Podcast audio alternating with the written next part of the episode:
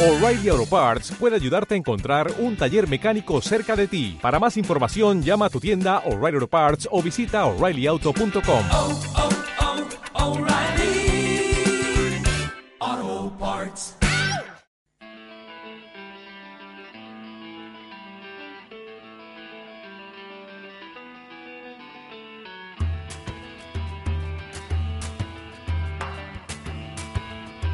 Piedra de toque con Iñaki Macazaga.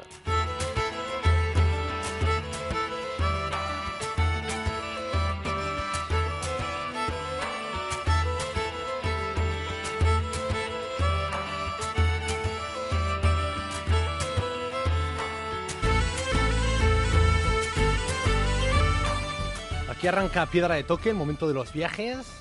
la montaña, la aventura en Onda Vasca. Hoy viajamos a través de la blogosfera, aquellas personas que deciden relatar lo que viaja, compartirlo y hacerlo casi en tiempo real. Una nueva forma de viajar que inspira a sus seguidores, pues también nuevos viajes, nuevos destinos, experiencias diferentes y lugares desconocidos. El guía de hoy es Carlos Olmo, el responsable de vagamundos.net. Carlos decidió en el año 2000 cambiar el despacho de directivo en una empresa por la mochila y los mapas. Desde entonces no ha parado, 12 años en los que ha realizado 12 grandes viajes por Latinoamérica, Australia, Nueva Zelanda, Sudeste Asiático, Caribe, China, Filipinas y muchos otros, todos ellos de 5 meses de duración y que ha ido relatando etapa por etapa en su blog y bitácora online vagamundos.net. Hoy queremos descubrir cómo convertir un blog en proyecto profesional y qué le ha aportado el viajar por el mundo. En Piedra de Toque, Viajes 2.0. Such is the way of the world, you can never know. Just where to put all your faith and how will it grow. Comenzamos nuestro viaje lo hacemos con Carlos Olmo, responsable de vagamundos.net, el blog que abrió en el año 2000 y con el que ha decidido pues dejar de vivir para viajar y empezar a viajar para vivir. Buenas tardes, Carlos. Muy buenas tardes, Iñaki. Bueno, bienvenido de tu última de tu última etapa de viaje. No sé si te costó mucho tomar esa decisión de abandonar el despacho de directivo y viajar con tu libreta, tus mapas, tus guías y también tu blog. Pues mira, no, no me costó nada porque además fue una decisión tomada casi como que dice sin pensar. Fue, siempre lo, lo he comentado, fue una decisión tomada en el aeropuerto de Barajas, un día de mal tiempo, el aeropuerto cerrado por niebla. Yo viajaba a Barcelona a una reunión importante y estaba pues allí a las 7 de la mañana atrapado con miles de personas que tenían pues una cara de bastante mala leche por los problemas que había y entonces yo de repente pues dije, uy, si yo tengo la cara que, ten- que tiene toda esta gente no no me gusta la vida que estoy llevando. Y nada, mm, 15 minutos después o media hora después, cuando ya estaba dentro del avión, eh, presenté la dimisión a mi jefe, que era el director de, la, de la empresa para España y Portugal. Y me imagino que será él el que le habrá costado tiempo en asumir tu decisión, ¿no? A él sí. Sí, bueno, lo que pasa que yo tenía muy buena relación con la empresa, de hecho mi trabajo me gustaba, era director de marketing pues de una multinacional informática en la época pues de vacas gordas, todavía pues eso, los felices 90, a finales de los felices 90, o sea, tenía muy buena relación, entonces tampoco fue una dimisión de decir, "Oye, que me voy mañana." Fue decirle, "Mira, mm, acabo de darme cuenta de que no quiero hacer más este tipo de vida y y bueno, presento mi dimisión, pero por supuesto con tiempo para que me podáis sustituir, buscar a alguien y de hecho, bueno, esto fue a principios de, septiembre y hasta diciembre no me fui, o sea que les di tiempo para que me, me sustituyeran. Y ha merecido la pena. Tu balance es bueno, ¿no? Estos 12 Mm, años. Vamos, es inmejorable. Cada, cada día me alegro más de, de la decisión tomada porque, bueno, en aquellos momentos sí que es cierto que dejaba un puesto directivo muy bien pagado, con muchísimas eh, ventajas, coche de compañía, pues seguro. Bueno, pues eh, esos anzuelos que te ponen para que realmente pues te lo pienses antes de irte, pero, pero bueno, visto, visto lo visto y tal como están las cosas, vamos, sin ninguna duda fue la mejor decisión que, que tomé, que tomado mi vida. Y después de tomar esa decisión es cuando maduraste abrir este espacio, tu bitácora online, vagamundos.net, y ponerte a viajar y relatar lo que viajabas. Sí, o sea, realmente hay mucha gente que me, me pregunta, pero cuando dimitiste sabías lo que ibas a hacer y no, o sea, yo lo que necesitaba era primero mm, desconectar de ese trabajo pues tan, tan agobiante y tan estresante y, y pues limpiar la cabeza y pues ya con la cabeza limpia, con ya el sentimiento de que pues eso, dos meses o tres meses después ya me quedaba liberado, pues fue, fue me empecé a pensar, bueno, ¿qué es lo que me gusta hacer a mí? Pues me gusta viajar, me gusta la fotografía, me gusta escribir, pues desde, desde niño siempre he escrito eh, de todo y bueno, pues junté todo eso, pues en ese momento Internet empezaba ya realmente a tener entidad como, como herramienta de comunicación, lo puse todo en una coctelera, lo agité y pues salió un blog de viajes, cuando la palabra blog todavía no existía, o sea, eh, esa es una palabra que se ha empezado a usar mucho más recientemente, pero hace 12 años lo mío no era un blog de viajes, la gente decía una web o un portal, pero no, no la palabra bloguero no, no, no existía como tal. Claro, porque ahora existe un auténtico boom, ¿no? Eh. Todos yo creo que ya tenemos pues en nuestra mano todas las herramientas y las posibilidades para relatar los viajes. Se nos ocurren muchas posibilidades, incluso atractivas, ¿no? Para destinos, para marcas. Pero claro, hace 12 años que lo que llevamos en la mano, pues posiblemente fuese un ladrillo de teléfono, tú ya viste que había una oportunidad, una posibilidad para profesionalizar tu forma de viajar.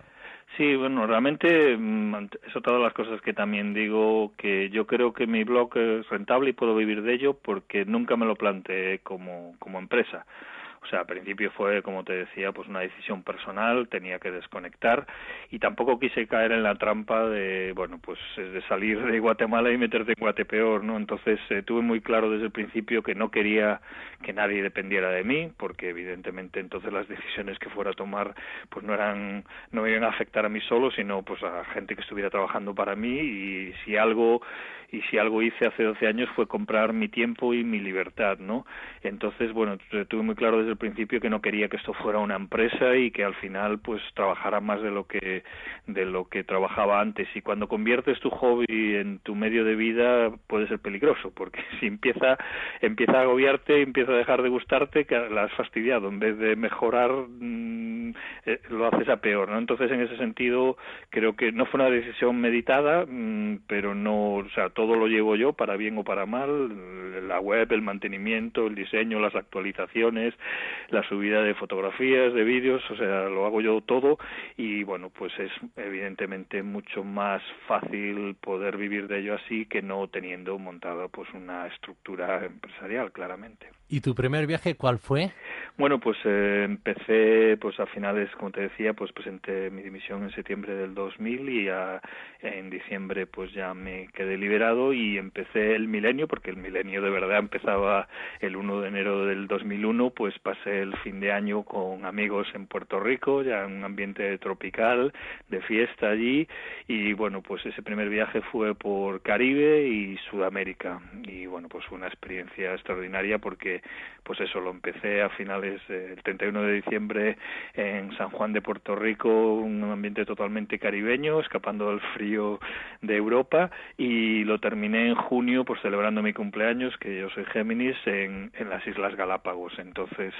mm, te puedes imaginar que una vez hice ese viaje, eh, que fueron casi seis meses, eh, ya tenía muy claro que eso ya no lo iba a cambiar para, para nunca si podía mantener el- ese estilo de vida y por suerte 12 años después sigo pudiéndolo mantener. Y ya te estaste en ese primer viaje, no año 2000, que- proyecto 2000 que superaste sin problemas. Ya viste que ahí relatando lo que tú viajabas, había un espacio en internet, había no la posibilidad de abrirte estas herramientas, un blog para contarlo, para compartir con la gente y, y poder profesionalizarlo. Bueno, lo- en ese momento no había herramientas eh, para blogs, o sea, esa, esa, esa sencillez que ahora tenemos de irnos pues a WordPress o a Blogger y con cuatro pasos eh, tenemos un blog listo, no la sabía desgraciadamente porque tuve que encargar un diseño especial y pagar el desarrollo, la programación, porque no existía, o sea, es que estamos hablando de, de la prehistoria de Internet como tal. Y ya no te digo mm, los cibercafés que me encontraba en aquellos momentos, porque una cosa que tuve clara desde el principio también es que no quería andar viajando por el mundo, porque iba a viajar de mochilero, iba a estar seis meses fuera, y, bueno, eh, yo sigo la máxima del filósofo Nietzsche que dijo un día que para viajar feliz había que viajar ligero. Entonces, mm, desde el principio tuve claro que si podía actualizar eh, la página desde cibercafés, pues no lo iba, no iba a viajar con un ordenador por todo lo que suponía de peso, de tener que estar pendiente de que no te lo pierdas, no, no pierdas, no se estropee, no te lo roben. Y eso lo hice pues durante los siete primeros años de Vagamundos. Ya desde el 2008, pues como ya los portátiles pues ya son mucho más ligeros, son mucho más pequeños, pues sí que ya viajo con, con ordenador. Además, pues tengo la suerte de tener a Hewlett Packard como patrocinador, que me renueva el equipo todos los años. Pero los siete primeros años, sencillamente, pues acudí a esos lugares eh, que empezaron a proliferar por todo el mundo, en cualquier esquina, llamados cibercafés, de los cuales, pues en el primer año me encontré de todo tipo de, pelaje, desde un cibercafé en Costa Rica que al mismo tiempo era lavandería, una idea genial porque la hora que tarda la, la lavadora en, en, lavar tu ropa y secarla, pues era la que usabas el, el ordenador ahí en el, en, la, en el cibercafé y así no te aburrías esperando la ropa y, y bueno, y por ejemplo en Nicaragua recuerdo que estaba el cibercafé en un edificio colonial que tenía 400 años de antigüedad, o sea, un contraste absolutamente total.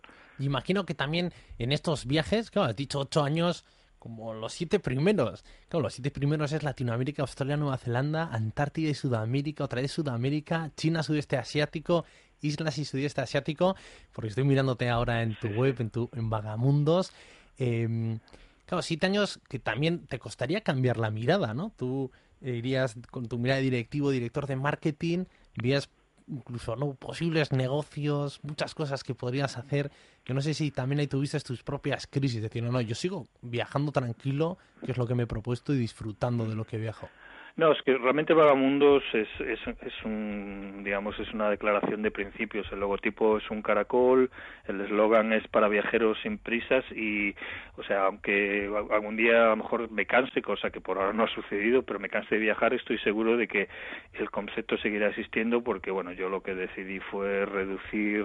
muchísimo mi estilo de vida y, y ya cuando trabajaba ya en mi vida personal ya lo hacía así. De hecho, eh, pues una, una de mis eh, de mis de mis eh, tareas era organizar reuniones con los clientes VIP y una de ellas pues la organicé en Tailandia otra de ellas en, en Jamaica viajes de una semana pues a todo nivel alojándonos en hoteles de cinco estrellas. Pero yo siempre aprovechaba después de esa semana intensa de trabajo y actividad eh, comercial con los clientes VIP el último día yo me despedía de ellos ellos regresaban a España y yo pues digamos que le dejaba a mi secretaria la maleta con el traje y me ponía la mochila y pues por ejemplo en Jamaica pues estuve de mochilero dos semanas eh, por recorriendo las Blue Mountains, alojándome pues en una plantación de café de un Rastafari, o sea que incluso cuando tenía ese estilo de vida pues de, de ejecutivo, pues en mi vida personal, en mis vacaciones siempre viajaba de otra manera, porque no era una cuestión ni lo es económica, es una cuestión de, de, estilo de, vida y de, principios. Yo prefiero mil veces alojarme en un hostel, en un hostal para mochileros, donde pues la gente pues es abierta, es fácil conocer a gente de todo el mundo. La semana pasada, hace cinco días, estaba alojado en Barcelona en un hostel. En mi habitación éramos ocho y éramos de ocho nacionalidades distintas. O sea, absolutamente increíble pues poder estar en ese ambiente tan multicultural y multinacional que a mí me encanta. O sea, que, que era, una, era algo que yo ya hacía, incluso pues cuando podía alojarme en hoteles de cuatro estrellas sin ningún problema. Y que consideras eh, que no hay que perderlo, porque lo mismo que cada vez vemos ¿no? que las redes sociales y que el Internet de las cosas está más metido en nuestro día a día, también eh, el concepto de viaje está muy metido, ¿no? Casi se ha democratizado mucho, tenemos más facilidades para viajar, mucho más económicas, eh, miles de excusas, pero igual se pierde también, ¿no? Ese concepto que tú reclamas, ese viajar tranquilo, rozarte con la gente, limpiar la mirada. ¿Crees que eh, incluso Vagamundos tiene ahora más razón de ser que antes. Sin ninguna duda, porque bueno, a mí o sea, yo no, mm, en muchas entrevistas me preguntan, pero bueno, evidentemente tú, o sea, ti no, no- tú no quieres que te llamen turista, y digo yo, mm, a ver, o sea, no, no es que no quiera, yo no soy turista porque yo viajo a un lugar, estoy cinco o seis meses, intento aprender algo del idioma, intento, o sea, cosas que no hacen un turista cuando está una semana, 15 días de vacaciones, pero por ejemplo, cuando me voy con mi pareja de vacaciones, como ella suele tener poco tiempo, a veces es una semana, pues nos compramos un paquete organizado en internet. Yo en ese sentido no tengo ningún problema. Hace dos años estuve en, Turquía y como solamente íbamos a estar una semana, pues para optimizar el tiempo fuimos con un paquete organizado. O sea que em, mm, digamos que no, no es incompatible. Hay turistas que son respetuosos, que son abiertos, que son solidarios, que son sostenibles y hay viajeros que también es cierto que te encuentras mucha gente que, que no sabes por qué, pero cuando van a un hostel y lo único que les interesa es hablar con otros viajeros, ya sea ingleses, australianos, alemanes, y pasan por encima totalmente de lo que es la cultura local. Yo este año, por ejemplo, estuve tres meses en Filipinas y me daba cuenta de que eso pasaba, o sea, de que hay viajeros o mochileros que, que cuando llegan a un sitio lo único que les interesa es relacionarse con otros mochileros, como si fuera una clase social aparte, y, y, y no, no acaban hablando pues con, con la persona que les está atendiendo en el bar, en el restaurante, o un niño que, que viene ahí a jugar. Entonces a mí eso me parece muy triste, pero insisto, eso lo encuentras en la parte de, viajeros, de mochileros y lo encuentras en la parte de turistas. Al final depende de cómo sea uno y cómo, cómo vaya por la vida. Y en tu caso, ¿cómo han ido evolucionando esta forma de viajar? Ahora sí que veo que un denominador común es el buceo.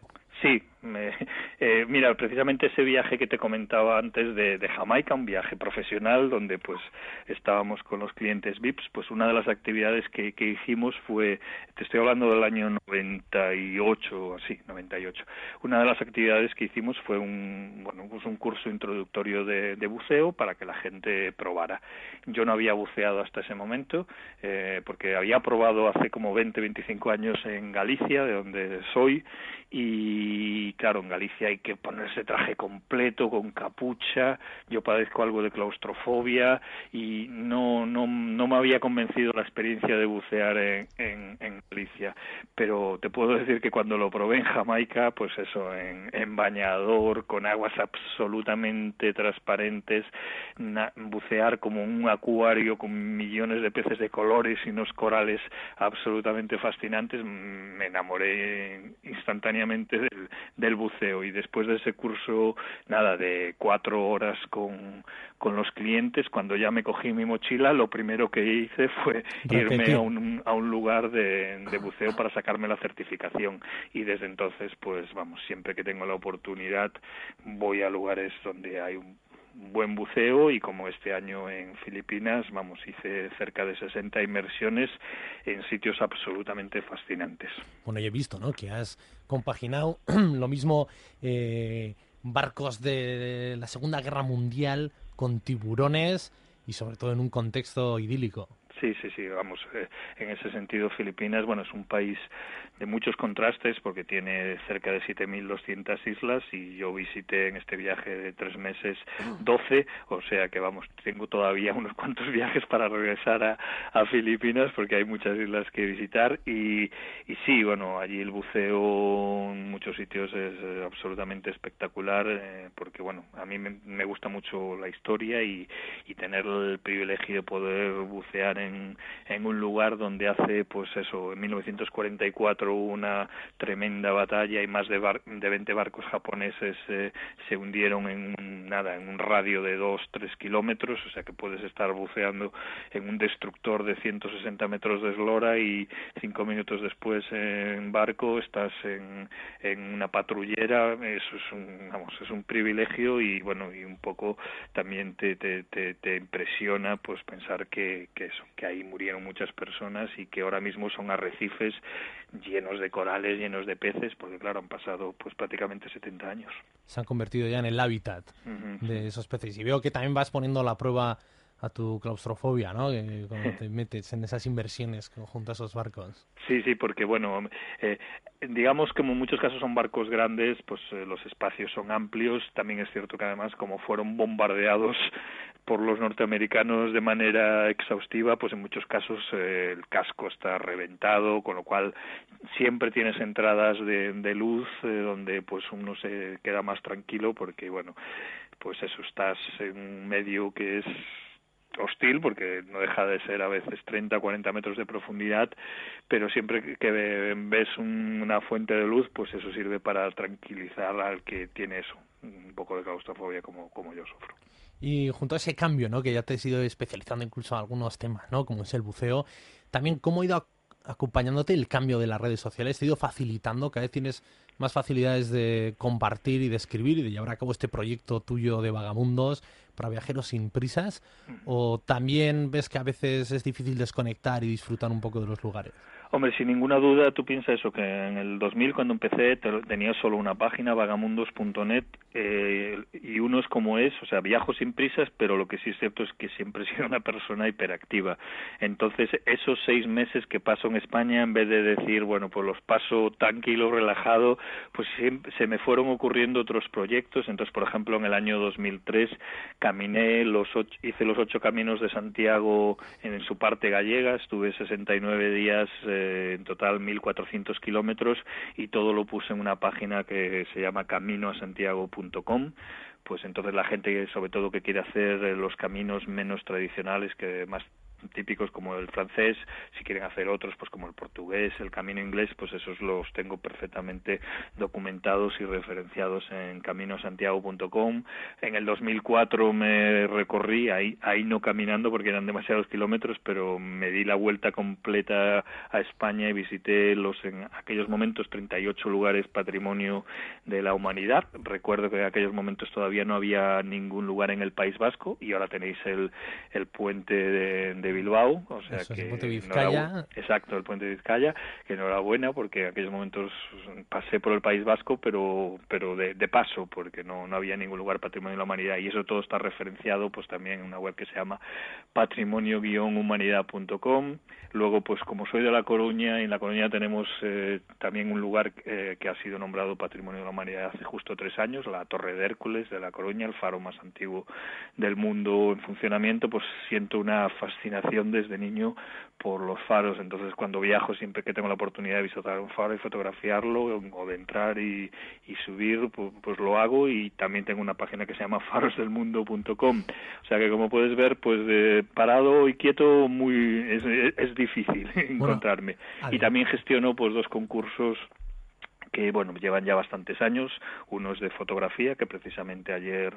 terminó el plazo para poder subir fotos. Eh, se llama el Fotón concurso de fotografía de, de viajes pero en el sentido amplio de la palabra y un concurso de relatos de viaje que se llama Moleskin, que también lleva ya siete años, el de fotografía lleva ya nueve, o sea que bueno, pues eso, muchas actividades relacionadas con Internet y con las redes sociales que bueno, pues eh, yo las considero un aliado imprescindible para poder contar lo que hago, pero sí que es cierto que también a veces eh, te roban demasiado tiempo y es difícil desconectar. Y luego imagino que esto de viajar solo eh, será muy relativo. Te tendrás ya una comunidad, ¿no? De gente que te ha ido leyendo, gente que ha empezado a interactuar contigo, gente a la que has sugerido, no sé si un cambio, esa decisión eh, tan acertada que tú tomaste en sus vidas y también te ha llegado. ¿Cómo es eso de viajar solo pero tener esa bitácora abierta en Internet? Que bueno, va dejando algunos, huella. a- algunos de mis mejores amigos hoy en día los, los he hecho durante estos viajes y a veces incluso fue gente que me contactó eh, pues a través de vagamundos.net y me dijo, oye, pues cuando vengas por Argentina, por ejemplo, pues pues me gustaría que nos conociéramos y bueno, pues eso, 11 años después, eh, algunos de esos son mis mejores amigos, eh, pues luego también tengo en la web pues muchas consultas de la, de la pregunta del millón que es cómo poder vivir de esto, complicado, o sea, lo más importante sin ninguna duda es acostumbrarse a a tener una vida low cost total y en ese sentido pues lo tengo ya muy muy desarrollado porque bueno en estos 12 años el coste medio de viaje ha sido de 30 euros por día, lo cual significa que en India fueron 10 y en Australia fueron 60, pero la media de todos estos 12 años, incluyendo todo, los vuelos, los el transporte, el- la estancia, la manutención, pues una media de 30 euros diarios, o sea que se puede viajar por el mundo con poco dinero y... Esto, Carlos, contando también algunos patrocinios que puedes tener o algunas eh, lugares que te faciliten alojamiento o todo, o incluso bueno, el coste en- de esos... En los últimos años, sobre todo con el tema de buceo, pues como decías antes, al haberme especializado en buceo, sí que es cierto que me resulta relativamente fácil conseguir acuerdos con centros de buceo para que, bueno, pues ellos me, me ceden el, el buceo y normalmente el alojamiento, porque por ejemplo en el caso de Filipinas muchas veces es una isla pequeña con un solo resort que es centro de buceo, entonces es el alojamiento, la manutención y es el buceo. Entonces, en ese sentido sí que logro logro eso, eh, ahorrar dinero porque el buceo es una actividad cara y desde luego no hubiera podido hacer 60 inversiones en Filipinas con eso, con un presupuesto medio de, de 30 de 30 euros por día, pero pero vamos, eh, lo de los patrocinios eh, de buceo y todo esto empezó a partir del 2006 porque ya al tener la página pues muchos miles de visitas y al darse cuenta las empresas de que internet era una de las maneras eh, imprescindibles de promocionar sus negocios pues pues entonces a partir de ese momento me fue relativamente fácil llegar a intercambios. Pero solo lo hago cuando son actividades caras. O sea yo he estado viajando por toda Filipinas durmiendo por menos de 10 euros al día 7 euros 8 euros porque realmente no necesito nada ni de lujo, todo lo contrario, busco sitios sencillos, familiares y, y, solamente cuando son actividades caras, por ejemplo, hace dos años cuando estuve en Nueva Zelanda, pues hice varios trekkings eh, con, que no hubiera podido hacer solo porque son, o sea, eh, Nueva Zelanda es un país en el que puedes estar haciendo senderismo durante una semana y no encontrarte a nadie pero literalmente. Entonces, eh, bueno, pues llegué a un acuerdo con una agencia de,